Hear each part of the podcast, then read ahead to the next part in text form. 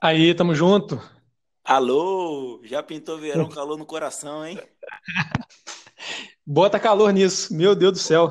Bota calor, duas, duas pedras de gelo e uísque, vamos começar. Bora.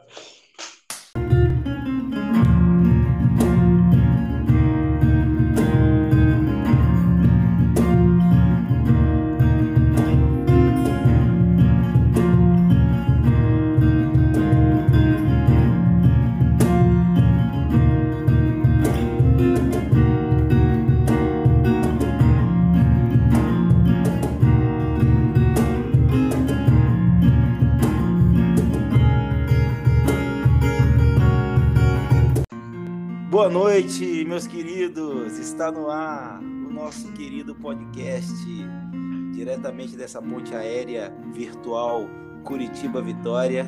É que a gente hoje dá início ao nosso querido podcast gastroliterário, o nosso podcast Jantando na Taverna. É, galera, quem vos fala aqui é Diego Barbosa. Então a gente vem hoje começar o nosso sexto episódio, né? Então nessa caminhada aí muito interessante, muito edificante. Gosto muito dessa palavra. E hoje a gente vai falar um pouquinho sobre um livro que tem várias facetas sociais, principalmente, né? Um livro muito impactante. Vamos falar hoje do livro Quarto de Despejo da Maria Carolina de Jesus. E é com essa início aí que eu chamo meu amigo Gustavo. Opa, opa, valeu.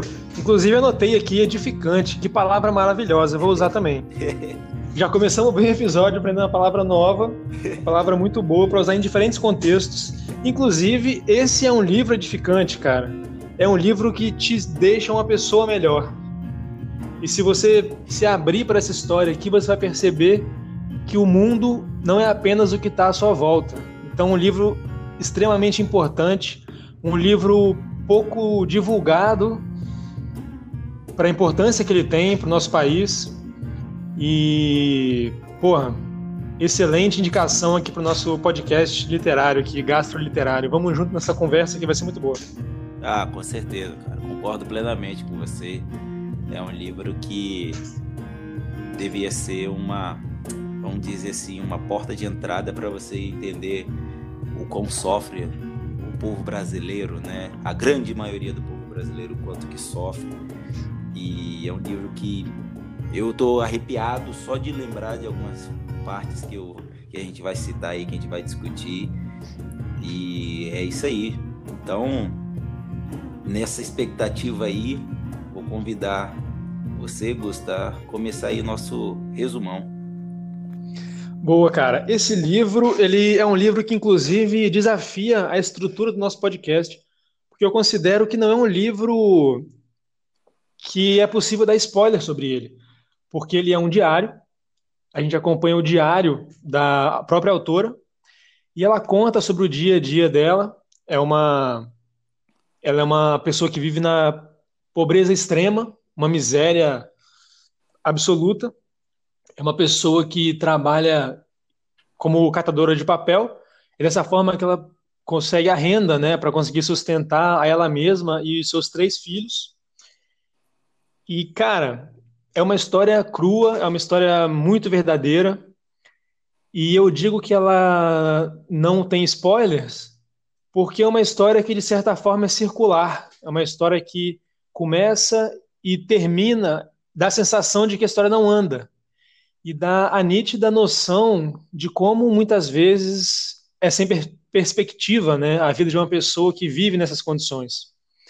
A gente percebe logo de cara que a principal preocupação da Carolina Maria de Jesus é conseguir renda para alimentar os filhos dia após dia. Então, cara, é realmente uma condição subhumana e é incrível a gente ver em que situação que a gente ainda coloca os brasileiros, né, cara? É, a situação que eles têm que passar, a gente sabe que ainda no século XXI é assim, né? Esse livro, ele, ele é antigo, se não me engano, a década de 60. É, e, cara, são problemas que, que a gente não conseguiu se livrar deles. O, o país, dia após dia, desperdiça talentos, desperdiça talentos em diversas áreas, né, profissionais, artísticas, e perde essas pessoas para miséria, porque é exatamente isso, elas não, elas têm muita dificuldade de conseguir uma perspectiva de vida. É, essa história é de uma vencedora, né? Ela conseguiu é, vencer muitas das adversidades que foram impostas a ela, muito graças à leitura e muito graças ao talento dela como escrita. Ela conseguiu criar os filhos dela. É, uma das filhas que a gente acompanha aqui nessa história, que é a Vera, ela até se tornou professora, então ela conseguiu, né, vencer na vida. Esse termo vencer, né, é muito subjetivo, então não gosto nem muito de usar isso, mas ela conseguiu arrumar um emprego é, que remunera ela bem e que dá para ela condições de vislumbrar um, um, um, futuro diferente do que a simples subsistência, né? Então, cara, porque quando você precisa de uma de se preocupar com necessidades tão básicas dia após dia como alimentação, todo o resto acaba perdendo sentido, né, cara? Realmente sua única preocupação é a sua sobrevivência. E, pô, cara, e falando da, dessa, da Carolina Maria de Jesus, ela é uma pessoa iluminada, né, bicho? Ela, você consegue ver como que, mesmo sem ter tido uma instrução formal, ela se formou através da leitura, do próprio interesse dela, é uma autodidata.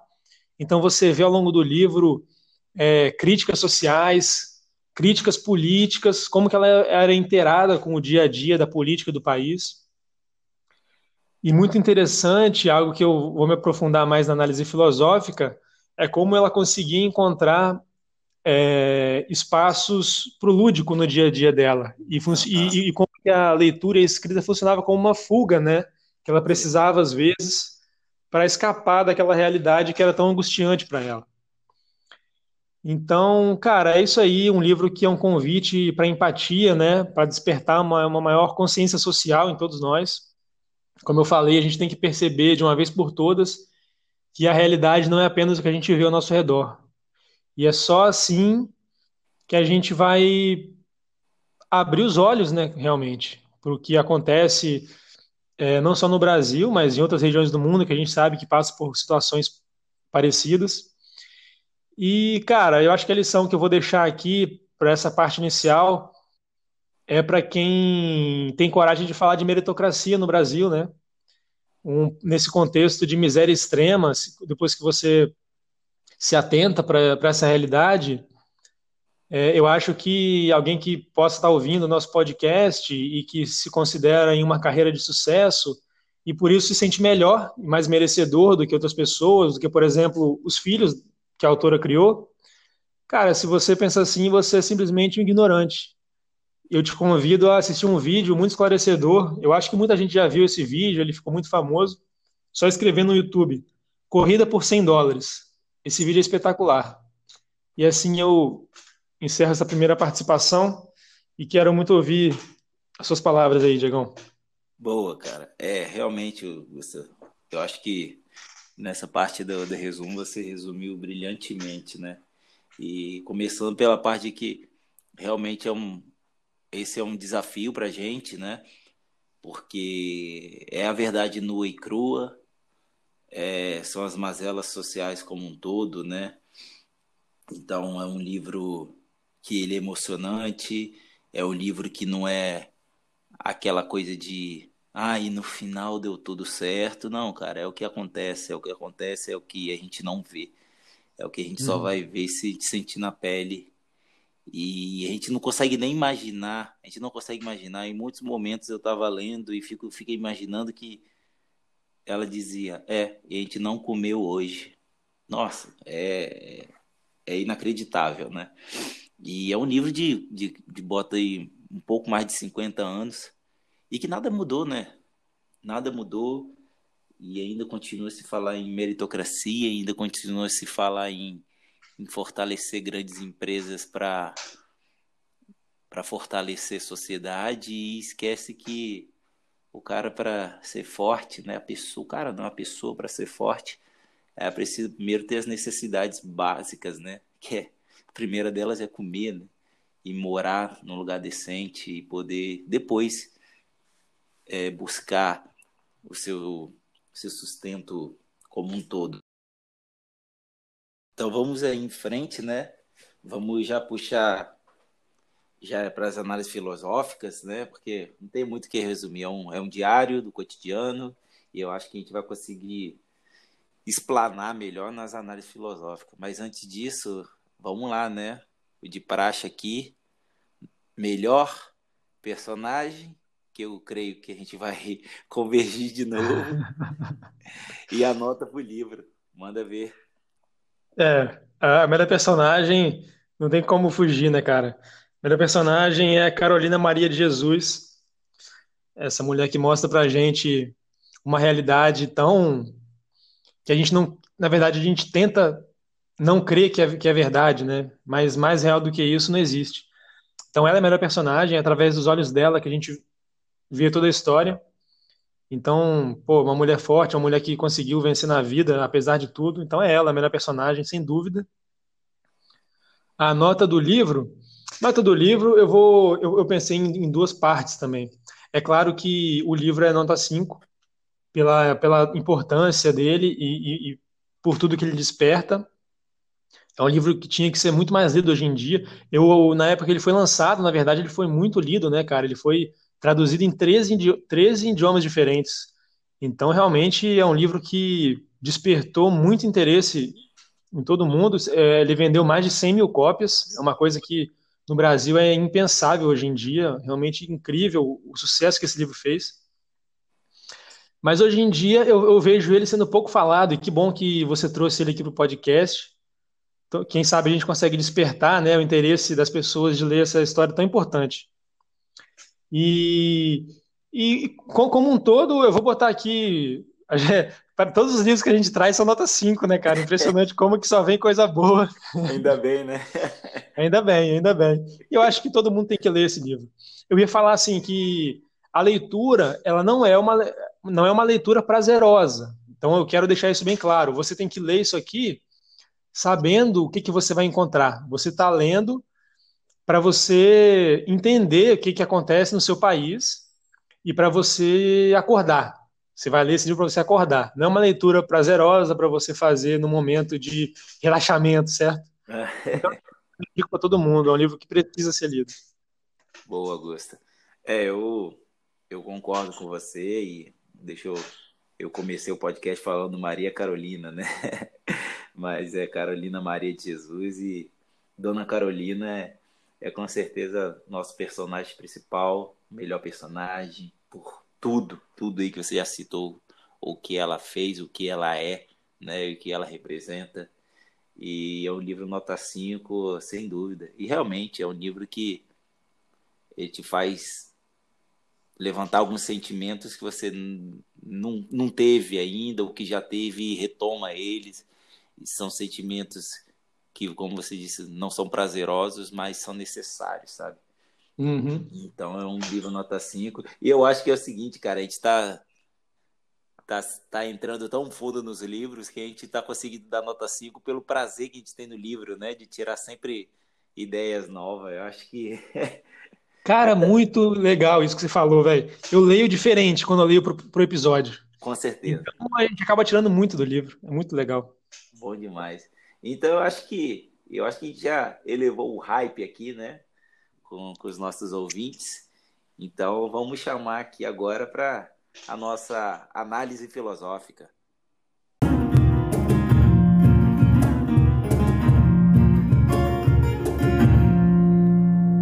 Isso aí, cara. Então agora vamos se aprofundar nessa história. Eu acho, como eu falei no começo, que as pessoas podem continuar nos acompanhando nessa análise filosófica específica, mesmo que não leu ainda, porque não é um livro que é focado na trama, né? Não existe aqui um spoiler que vai estragar a sua experiência de leitura. Ele, ele é um diário e você acompanha o dia a dia da pessoa. E como a gente falou, é, é muito simbólico que ele termina muito parecido com a forma que ele começa. Ou seja, essa circularidade da trama que não sei se pode chamar de trama, é exatamente um retrato da, da falta de perspectiva, né, cara, que essas pessoas enfrentam. Então, não existe, por exemplo, um arco de personagem. Quando você vê histórias ficcionais, quando um personagem começa de um jeito, com algumas inseguranças, alguns problemas, alguns preconceitos, ele vai numa missão, e essa missão pode ser fantasiosa ou não, pode ser enfrentar é, dragões ou outras formas simbólicas de, de dificuldades, e aí ele supera isso e depois ele retoma engrandecido, né? Ele retorna, ele finaliza a história diferente do que ele começou. Aqui a gente não tem isso, a gente tem a busca incessante pela sobrevivência. O que a gente fica sabendo depois é que a autora conseguiu bastante sucesso com o livro. Esse sucesso não está compreendido nesse livro em específico, está em outros, né, que ela veio a publicar depois. É, e aí ela conseguiu muito dinheiro, ela conseguiu sair da favela que ela vivia. Só que depois esse sucesso acabou passando e ela voltou para uma situação e ela morreu numa situação de ostracismo e de muita miséria. Mas pelo menos a gente sabe que a Vera teve uma, uma, uma vida de bastante sucesso pessoal dela. Os outros dois eu não, não tenho notícias deles. Não sei como é que eles ficaram. Mas espero que eles tenham ficado muito, pelo menos muito orgulhosos da mãe deles. É, então a leitura dessa forma ela é repetitiva, né? É, todo dia a busca dela é pela mesma coisa. Então isso mostra bem como é repetitiva a vida de pessoas que passam o dia a dia com as mesmas preocupações tão básicas, né, cara, pela sobrevivência. É, então, é uma coisa que eu achei muito interessante, que eu notei, ela ganha dinheiro catando e vendendo papel. Mas tem um tipo de papel que ela guarda para ela, que são cadernos. E nesses cadernos é onde ela coloca as suas ideias, as suas aspirações, as suas críticas sociais. E dessa forma a gente percebe como que ela coloca, como que ela vê valor nesse papel que ela consegue colocar ali todas as suas ideias. E ela tem essa, essa, essa percepção de que através daquele papel que ela guarda com ela e não vende, onde ela coloca todas as suas aspirações, que é onde ela pode buscar esse, esse futuro melhor. E se não, se não tivesse sido um futuro melhor, porque na época ela não sabia, pelo menos seria uma forma de de fuga, né? A gente percebe que ela usava muito a leitura e a escrita como uma forma de, de fuga e de você descarregar sentimentos que estão presos dentro de você. Eu vejo isso muito, muito comum em pessoas que, que eu conheço que são escritores e usam muito a escrita como uma forma de extravasar sensações, né? E é muito interessante a visão lúdica que ela tem da vida, né, cara? Como que isso é importante para uma pessoa, para ela conseguir ver beleza em pequenas situações. Então ela cita várias vezes é, um, um, como que ela gostava de observar o céu à noite, né? Que ela saía para a parte externa da casa da, da favela lá e gostava de observar o céu, as estrelas. Ela inclusive fala que ela gostaria muito de cortar um pedaço do céu para fazer um vestido, né? Nossa. Então ela tem essa visão poética das coisas que ficam muito claros assim na forma que ela escreve. Ela busca sempre uma forma muito rebuscada, né, de escrita, apesar da instrução limitada que ela teve. Isso é muito legal. É... Então, ela foi uma pessoa que cultivou esse hábito de leitura, o hábito de escrita. Inclusive, essa edição aqui, né, da editora Ática, é uma edição muito bonita, é uma edição com várias ilustrações, e no final tem algumas como se fosse uma mini entrevista com a autora, uhum. né? E sim, a diagramação muito bonita e tal, e ela fala de uma professora que ela teve que despertou o amor pela leitura nela. Então a dona Lenita Salvina, que sempre aconselhou ela a ler, escrever, tudo que surgisse na mente dela. Então foi exatamente o que ela fez e resultou nesse diário aqui, né, cara? Então, como que, que é a importância dos professores na, na, nas nossas vidas? Às vezes, um pequeno direcionamento que você dá numa criança representa uma mudança drástica de curso, né? Como se você estivesse no navio navegando uma longa distância e um pequeno centímetro que você vira o leme já representa, se você manter essa, essa nova rota, representa uma mudança de quilômetros né, no seu destino final. E essa mudança quilométrica é, é, é onde essa, a, a Carolina chegou na vida dela, o sucesso que ela teve, as pessoas que ela conheceu, as pessoas que notaram o, o, o talento dela, né? E eu queria é, finalizar aqui minha parte dessa análise, é, ah, primeiro eu vou citar um trecho aqui do livro, na verdade, dois trechos. Um trecho que mostra essa consciência política dela, é um trecho que eu separei aqui, e mostra como que ela escreve de uma forma boa, né, cara? Então, a consciência política dela, ela fala assim, ó, quando um político diz nos seus discursos que está ao lado do povo, que visa incluir-se na política para melhorar as nossas condições de vida, pedindo nosso voto, prometendo congelar os preços, ele já está ciente que abordando esse grave problema, ele vence nas urnas. Mas depois ele divorcia-se do povo. Olha o povo com os olhos semicerrados, com um orgulho que fere nossa sensibilidade. Quando cheguei, ao, quando cheguei do palácio, que é a cidade, ela caracteriza a cidade como um palácio, né, uma sala de estar, e a favela é justamente o quarto do despejo, né? Então, quando cheguei do palácio, que é a cidade, os meus filhos vieram dizer-me que havia, que havia encontrado macarrão no lixo, e a comida era pouca. Eu fiz um pouco de macarrão com feijão e meu filho é, João José disse-me: Pois é, a senhora disse-me que não ia mais comer as coisas do lixo. Foi a primeira vez que vi minha palavra falhar. Então eu disse para ele: É que eu tinha fé no Kubitschek.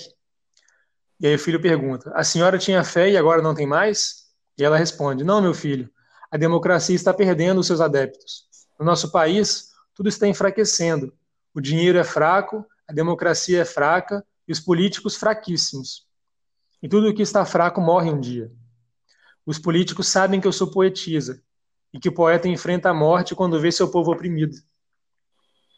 Então, mostra, cara, como que essa leitura é forte e impactante e muitas vezes, através dessa, dessa, desse filtro da consciência tão, tão rica da, da Carolina, é muitas vezes até engraçada, né?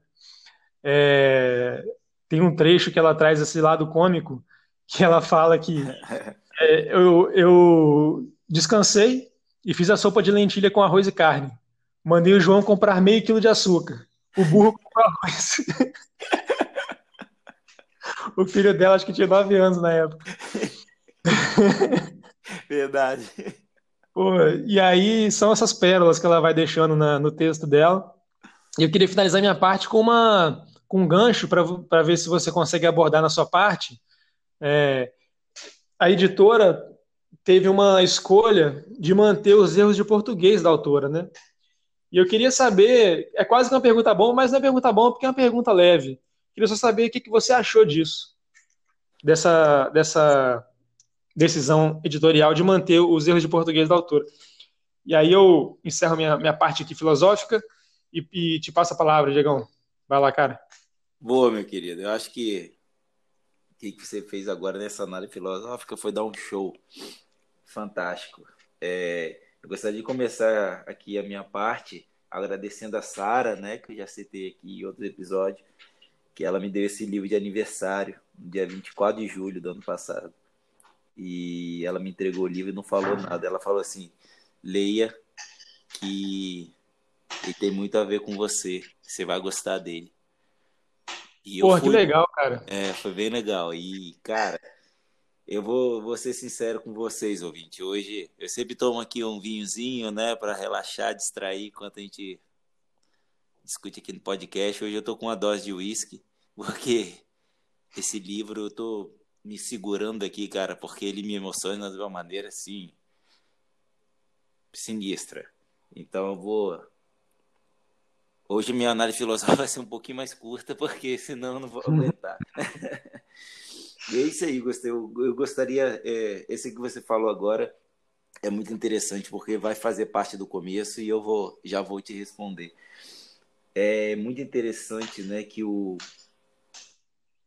ela, a Carolina, vou chamar de Dona Carolina com todo respeito, a Dona Carolina, ela aprendeu a ler e escrever né, basicamente, e como você disse, é uma autodidata. É fantástico que ela usa mesóclises, próclises, coisas que muitas, muitos brasileiros não sabem nem o que é. e ela usa e as construções de frase dela são boas, são muito boas, cara. As vírgulas estão no lugar certo, os pontos estão no lugar certo, e aí vem a parte do vocabulário, né? Que ela tinha acesso a livros achando na rua, quando alguém doava. Ela não tinha dinheiro para comprar livros, né? E é uma pessoa extremamente aculturada, sabe? Ela cita cita Mozart, cara. Ela cita o, o é, autores estrangeiros. Ela conhece todo o panorama político do país. E isso é lindo, é lindo, é lindo, é lindo. E, e essa questão da, da editora manter esses, esses erros, eu acho que só engrandeceu a obra, engrandeceu mais ainda a Carolina Maria de Jesus, sabe? Porque é muito interessante que ela diz que o, objetivo dela é publicar um livro para poder só sair da favela. É só isso que ela queria, sair do inferno. Porque como ela diz, né? Por que, que, a favela é o quarto de despejo? Porque o quarto de despejo é onde a gente joga as coisas e esquece dela, que não serve mais para nada. E é isso que as pessoas são numa favela para o resto da cidade, né? Então são, são pessoas esquecidas por todo o resto da cidade e que não tem serventia nenhuma, né? À vista dos outros. Não, não estou afirmando que essas pessoas não têm serventia, muito pelo contrário. Então, trechos do livro que, que impact, me impactaram muito é quando ela, ela falava: Hoje é um dia triste, não tem nada para comer. E é. É difícil, né? Que a pessoa acorda com fome, ela não, não comeu no dia anterior e tem que sair para catar coisa para tirar alguns cruzeiros. E depois eu, não sei se isso aconteceu com você, mas ao longo do livro, toda hora que ela vendia uma coisa, eu ficava torcendo para ela conseguir 100, 200 cruzeiros. e eu ficava feliz quando ela tinha esses 200 cruzeiros, que ela falava, ah, comprei banha, comprei feijão. É... E os filhos dela falavam, né? Hoje, hoje é, é festa de preto, né? Quando tinha arroz, feijão e carne no, no prato, era festa. Então é um é como você disse, né? É difícil ver um livro desse cair no ostracismo. Um livro que foi aclamado fora do país, né? Super vendido. São livros que as pessoas fora do país conhecem mais do que a gente, mas também reflete a nossa estrutura social, né, cara? Que a gente vive, a gente consegue enxergar hoje um, um machismo estrutural, a gente consegue enxergar hoje um racismo estrutural, mas a, a discriminação pela classe E, principalmente, ela é, é, é de muito tempo, né? E é uma discriminação completamente estrutural. Você não se vê, é, assim, planos para que essas pessoas tenham uma dignidade, sendo que o que elas querem é o que está na nossa Constituição, né, cara? Que o governo deveria dar o básico, que é saúde, moradia, alimentação, e eles não têm nada disso. Então, cada dia é uma vitória, né? Então, você vê ela em muitos momentos de depressão, de. Fala assim, não, não sei porque eu estou vivendo, né? Hoje eu tô com vontade de me matar, né? Talvez seja mais fácil. E depois é muito chocante, muito fantástico chocante no, no sentido bom, positivo, né? Que ela vê grandes coisas nas pequenas coisas, vê felicidade em pequenas coisas, né? Então é muito bonito ver isso e bota a gente para pensar. E a gente tem onde morar, a gente tem o que comer, temos nossos trabalhos, temos nossas famílias e os problemas estão ali para ser resolvidos a gente tem como resolvê-los. E as pessoas que o problema dela é comer, né? Então, curtir, né? Ser um carpe diem, né? aproveitar o dia. E a gente conseguir enxergar as coisas bonitas onde elas estão e não só quando a gente está realizado, né? Então, eu acho que esse livro é uma lição muito grande, é uma lição fantástica e como, a gente, como você disse, né? Ela conseguiu sair da favela e depois ela morou em outro, em outro ela, ela morreu no interior de São Paulo, né? Numa situação de pobreza ainda. Então não é aquele livro de ah, e no final ela ficou rica e os seus filhos tiveram grandes futuros e ela morreu feliz porque ela venceu na vida. Não, cara, ela venceu na vida do jeito que ela quis, que ela podia, na verdade, não que ela quis, do que ela podia, que era sair da favela e ver os filhos dela saírem daquela situação, porque a situação era uma situação de tipo todo tipo de mazela social tinha lá, então você tinha no livro, cara, você, você tem fraticídio, infanticídio, você tem problemas gravíssimos de alcoolismo, de assassinatos, assim, uma violência extrema, estupro. Você vê as pessoas vivendo numa situação de, cara, que ela conta de rato andar pela casa, sabe? De chover e ter goteira em casa o tempo inteiro, ter que puxar a cama por causa da goteira. E, e outra, uma coisa interessante que você vê algumas. Você vê um, uma irmandade assim, né, entre entre os moradores. Porque quando precisava de qualquer outro tipo de alimento, né, todo mundo ali naquela situação de não ter nada, quando pedia, ah, preciso de um pouco de açúcar, preciso de um pouco de sal, sempre tinha alguém disponível, né? E é isso, cara. Eu acho que ali vê-se humano bem despido de muita coisa, né? Então a gente vê tanto a parte mais violenta, a parte mais cruel, a parte mais primitiva, até as partes mais bonitas, dóceis e fantásticas de um ser humano, né? Então é é um livro de muitas facetas, todas elas que vai do humano humano, né? Humano que a gente às vezes conhecem situações extremas, mas eles não, eles vivem numa situação extrema, né?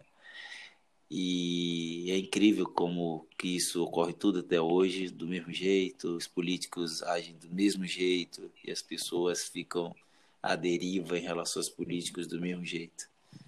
Então, eu acho que que a gente pode deixar aqui é essa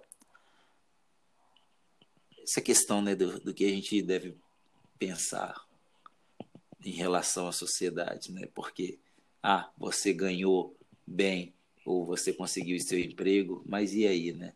O que, que você quer? Você quer o seu ou você quer o bem-estar? E querendo ou não, você ter o seu bem-estar, você tem que ter o bem-estar da sociedade, né? E o bem-estar da sociedade começa pelo básico, que é o que essas pessoas buscam todo dia. Mas é isso, cara. Eu acho que o que a gente pode entrar nas análises filosóficas a gente falou aqui agora, né? Então, eu, eu acho que a análise filosófica, filosófica já é uma grande bomba como um todo. Então, eu gostaria de chegar agora, né? Finalizar minha análise filosófica e chamar você para fazer aquela pergunta bomba.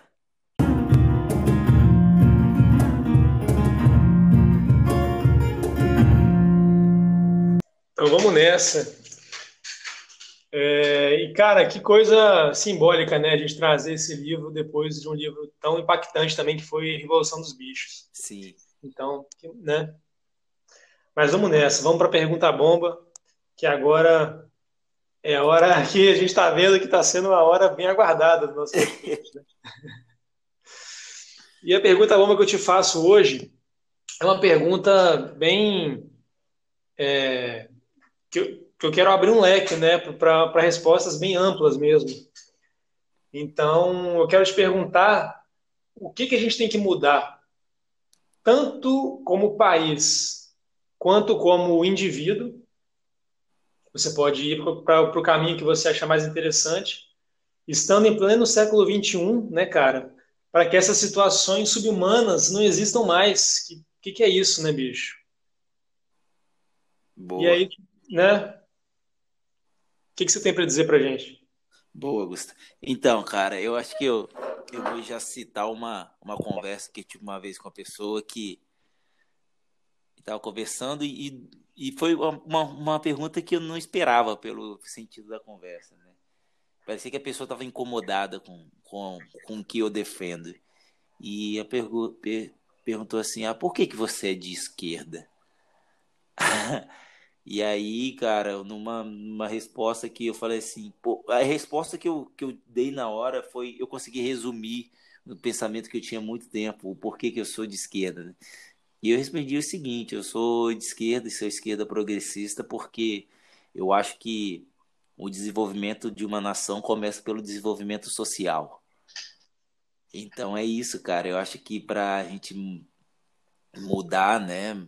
Tem evolução na, na sociedade brasileira, né? Falando de Brasil, a gente tem que primeiro cuidar de baixo, né, cara? Cuidar para que a renda seja distribuída de uma forma melhor, para que a comida não falte, para que a educação não falte. E não vou, vou, não vou continuar falando de educação aqui, porque vai ser um spoiler da minha pergunta bomba.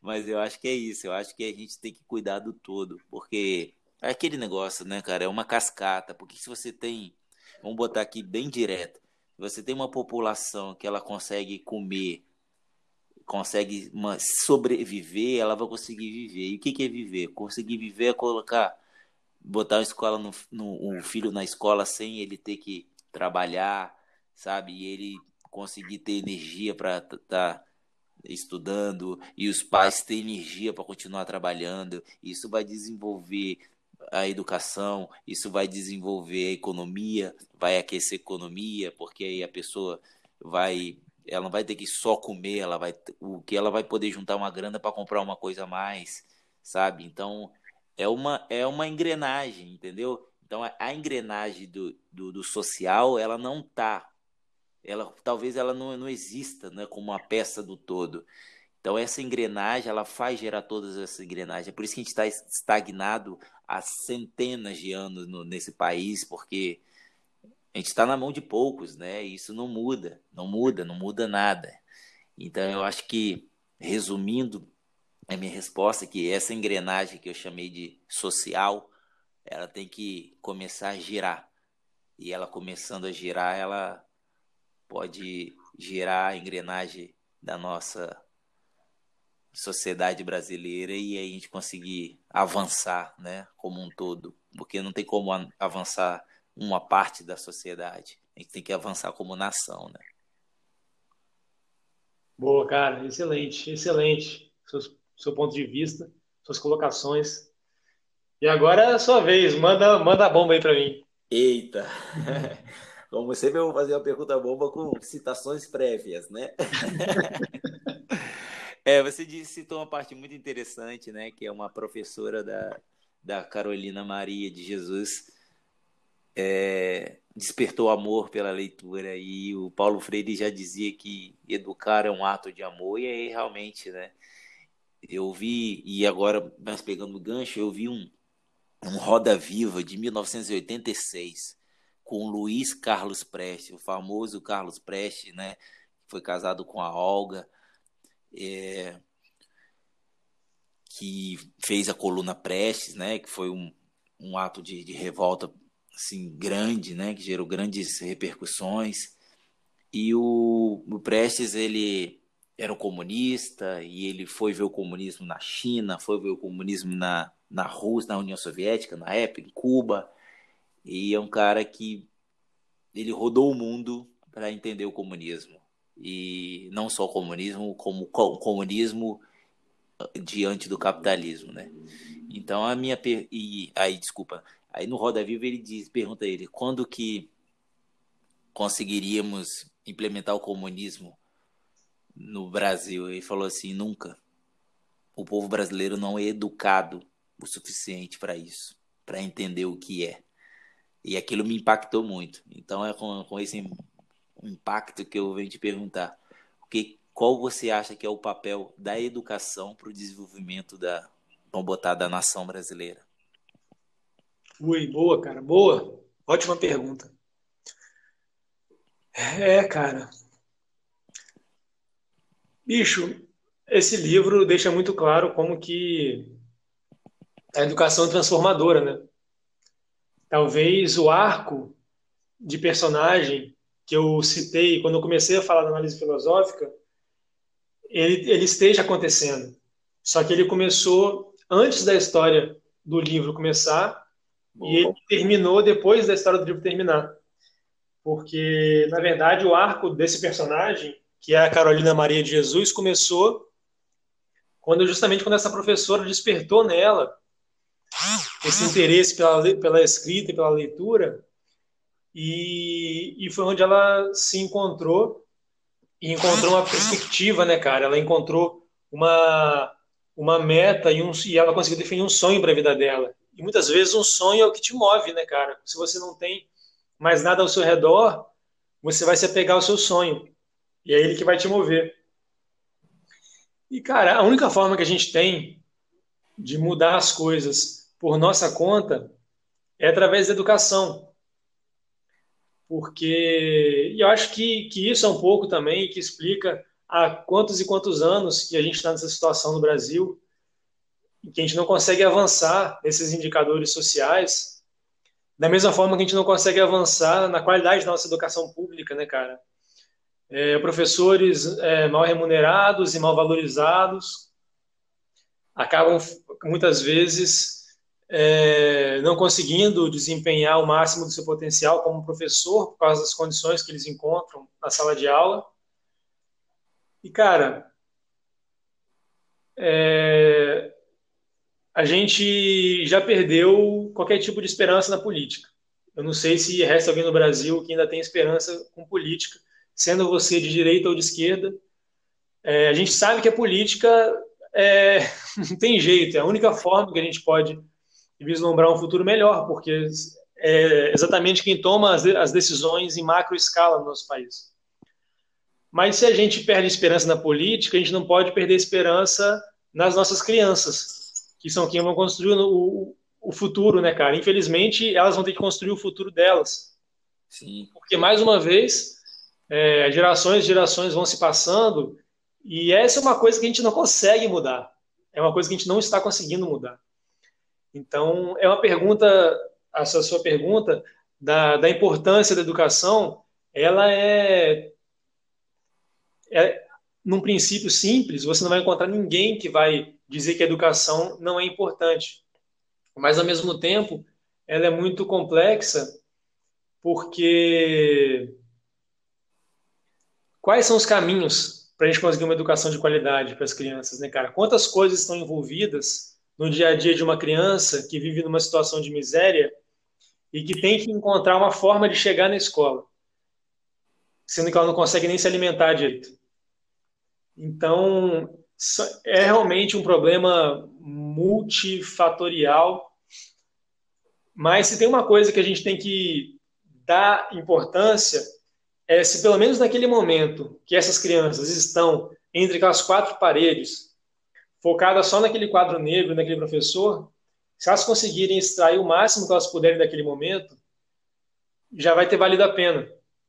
Então, acho que talvez a gente tenha que buscar também formas de de tornar a aula mais atrativa, mais lúdica, mais atual, para a gente conseguir pegar, prender a atenção de uma criança que está na cabeça dela, que está passando fome e que está na cabeça dela milhões de problemas que estão acontecendo ao redor de onde ela mora, com os pais dela. Então, o que, que vai fazer aquela criança que está sentada naquela cadeira prestar atenção e absorver aquele conteúdo?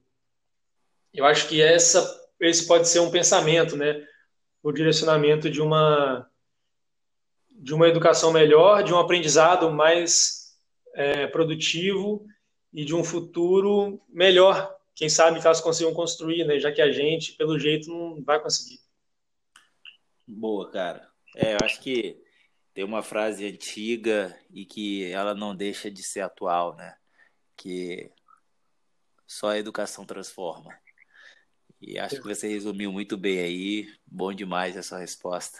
Demais. Exato, cara. E, porra, que episódio legal. Eu espero muito que a gente, nesse momento que a gente está gravando agora, a gente só lançou um episódio. E a gente está com cerca de, acho que 80 pessoas que estão seguindo a página. Eu espero muito que quando chegar esse episódio do Quarto de Despejo, que eu acho que vai ser o sexto episódio, ou o sétimo, Espero muito que a gente tenha conseguido adquirir mais pessoas para entrar nessa barca com a gente, para que dessa forma a gente consiga despertar um interesse cada vez maior nesse livro, né, cara? Quem, cada pessoa que a gente conseguir é, convencer a ler vai ser um, um grande feito, eu acho, para a gente. Vai ser uma coisa que já vai ter valido a pena todo o projeto do podcast. Com certeza, cara. E é nessa pegada aí, eu primeiro concordo plenamente com você, e nessa pegada aí, eu acho que dá para levantar aquele chamariz diferencial do nosso podcast, né? Isso, grande, grande. Agora é a hora. Todo mundo está mais esperando, né? Quem já viu aí, os episódios estão vindo, o pessoal está muito animado com essa parte do, do podcast. Então, chamar aqui a hora da janta e perguntar aí o que, que você trouxe para gente nesse dia. Eita, cara, que coisa boa, que coisa boa. É, e já nos primeiros comentários pediram assim: ah, eu acho que a hora da janta foi muito curtinha, podia falar mais. É, isso mesmo. Então, então hoje, nesse daqui, primeiro eu vou dizer que vão ter dicas e detalhezinhos que vai deixar a nossa janta melhor ainda.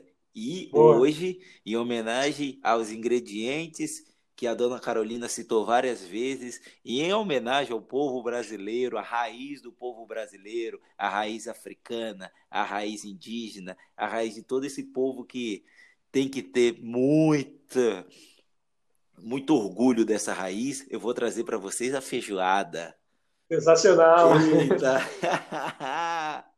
feijoada com tudo, gente. Vocês vão ver na descrição que tem vários ingredientes, né? Então, vai ter orelha de porco, focinho de porco, joelho, pé, bucho, paio, bacon, tudo isso. Mas é aquele negócio, né? Algumas pessoas não vão gostar de alguns ingredientes, mas, essa, mas não vai deixar de ficar bom, tá? Então a, a feijoada ela é extremamente democrática, vamos dizer assim. E o negócio é o seguinte, o que eu posso dizer da feijoada é que a feijoada ela tem camadas. Então, qual, qual é o primeiro ponto? Quando a gente vai colocar uma carnezinha seca, botar um paiozinho, uma costelinha de porco, sempre a gente preza pela, pelo defumado. Então você pega uma costelinha defumadinha, então ele vai pegar todo aquele defumado, vai ficar bem gostoso. E o interessante é o seguinte: como que a gente mantém essas camadas? Então a gente vai ter uma camada defumada, vão ter a camada das outras carnes que não tem um gosto tão forte. Então essas carnes vão absorver esse gosto, esse gosto mais forte. Então a gente vai cozinhar todas as carnes juntas e o feijão separado. Por quê? Se a gente cozinhar o feijão junto com a carne, o feijão vai pegar o gosto da carne. E aí ele não vai ter o sabor do feijão. Então quando a gente junta no final, refoga tudinho para todo aquele molho formar uma coisa só, a gente vai ter a complexidade do feijão e a complexidade das carnes. Aí, garota, é só fazer aquela couvinha refogada com bastante alho, botar um arrozinho branco bem quentinho, aquela pimentinha para quem gosta, farinha por cima, uma caipirinha bem brasileira e degustar a feijoada, porque eu não nego uma feijoada em nenhum momento, em nenhum lugar desse Brasil. Porra, sensacional, Porra, né? cara. Agora você deixou com muita água na boca e muita fome. Pô, galera, então agora é hora de encerrar o podcast e encher o bucho. Que agora tenho certeza que tá todo mundo Pô, morrendo demais, de vontade de comer essa feijoada. Eu tô com água na boca, cara. e antes de encerrar, né?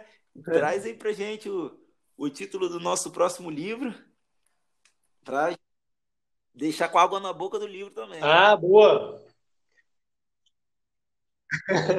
então, semana que vem, a gente volta para o tema da ficção científica já foram alguns episódios com essa temática. E agora, na semana que vem, vai ser o livro Matéria Escura. É um livro que eu ainda não li, vou começar a ler. Acho que agora já vou começar a ler. Estou animado com esse podcast, foi muito bom. E espero que seja um bom livro Boa. e que, dê, Nossa, que renda é, um bom episódio. E matéria escura. Eu já estou ansioso já para cair. Eu acho que eu vou começar a entrar né, numa discussão de física quântica. Eu vou, vou, Vou me segurar, vou me segurar. Ah, com certeza. Não, tem que segurar não. Vamos a fundo aqui, já estamos na taverna. de contas, a gente faz análise filosófica, né? Então, beleza, isso, galera. É isso aí. me despeço aqui. Quem vos falou foi Diego Barbosa. E despeço com uma boa noite. E vou dizer aqui um pedido de desculpa, né? Porque o nosso podcast foi um pouquinho mais pesadinho hoje, mas é necessário. Espero que vocês tenham gostado, espero que vocês pensem também com a gente. E nosso Instagram tá lá para vocês comentarem à vontade, mandar direct para gente, sugerir pautas, sugerir perguntas, é, responder as nossas perguntas bombas também. A gente pode abrir aí que quem quiser dar qualquer opinião sobre as perguntas bombas que foram feitas, fiquem à vontade e compartilhem com todos que tá muito legal. Eu estou sentindo um prazer muito grande fazer esse podcast e algumas pessoas já, já vieram para a gente, né? Falar isso. E é com, com essa que eu despeço com vocês e aguardo vocês no, no nosso próximo Jantando na Taverna, hein? É isso aí, meu amigo. Falou tudo. Espero todo mundo lá no, nos comentários do episódio no Instagram. Sejam todos bem-vindos, chamem mais gente, chamem amigos, para cada vez a gente conseguir crescer mais essa, essa comunidade, vamos dizer assim, né? Um abraço para todo mundo, Valeu, despeço por aqui. Vinheta. Até semana que vem.